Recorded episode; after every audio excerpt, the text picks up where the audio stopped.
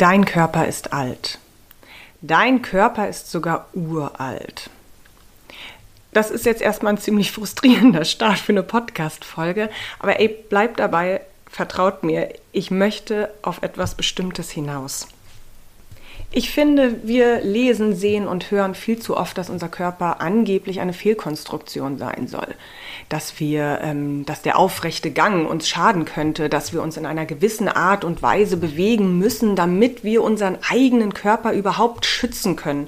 Davor, dass Schmerzen entstehen oder dass ein Wirbel auf einmal plötzlich rausspringt bei einer kleinen Bewegung oder dass sich das Längs- oder Quergewölbe unserer Füße einfach mal so absenkt und wir deswegen Unterstützung von Schuhen und Einlagen benötigen.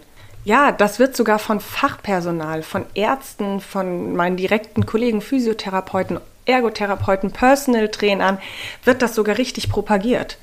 Selbst Leute, die wenig bis gar keine Fachkompetenz haben, aber eine riesengroße Medienpräsenz im Internet genießen, selbst die füttern dieses Ammenmärchen immer und immer wieder.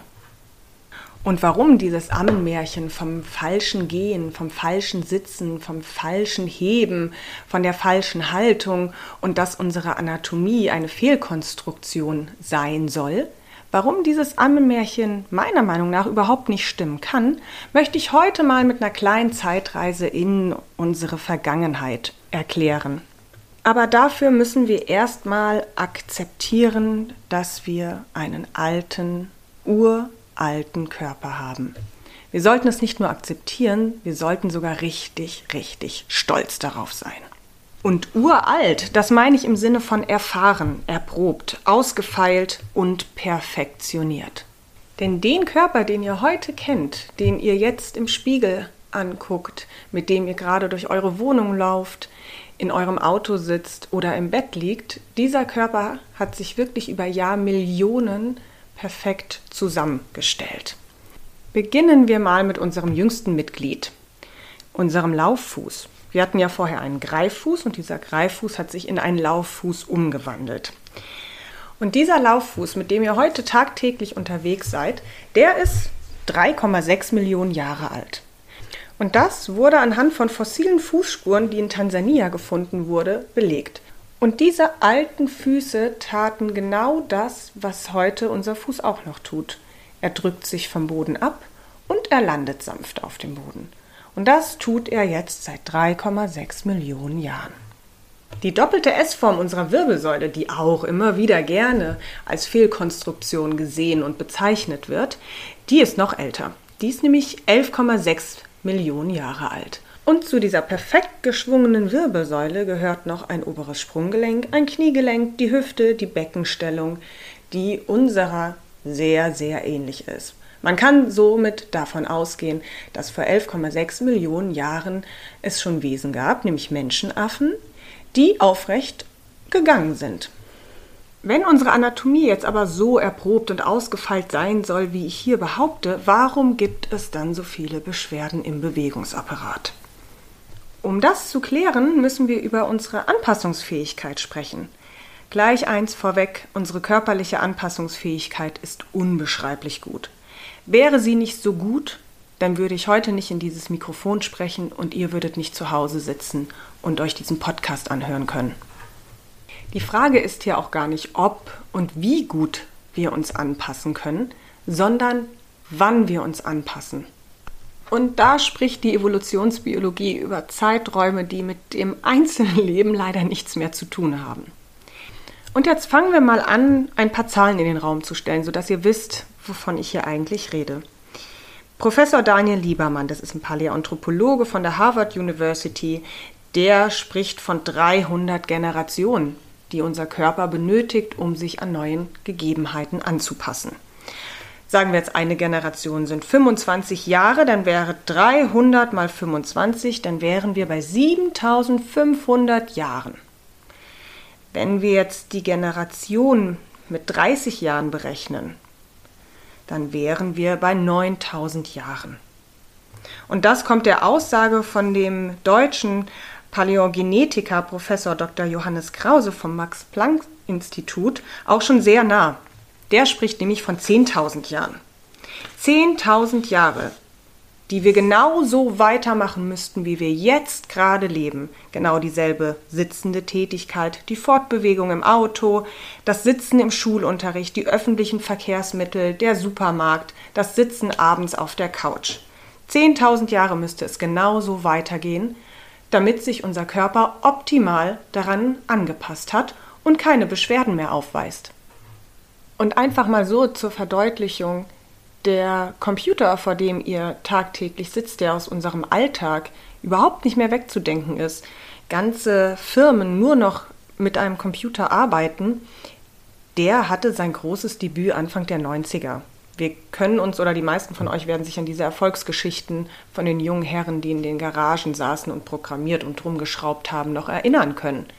Es ist seit ungefähr 30 Jahren ist unser Körper damit konfrontiert, dass wir vor dem Bildschirm sitzen.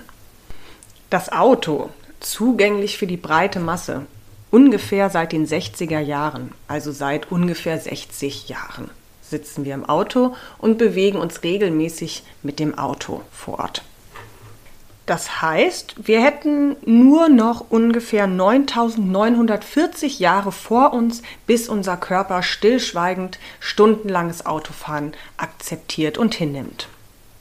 Lasst uns weitermachen mit dieser Grundschulmathematik, die dem Ammenmärchen die Fehlkonstruktion unseres Körpers auf die Schliche kommen soll.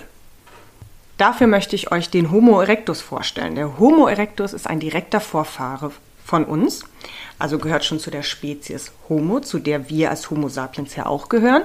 Und er lebte vor 1,9 Millionen Jahren bis vor 200.000 Jahren, bis dann sozusagen die Homo sapiens das Ganze hier auf dem Planeten übernahmen.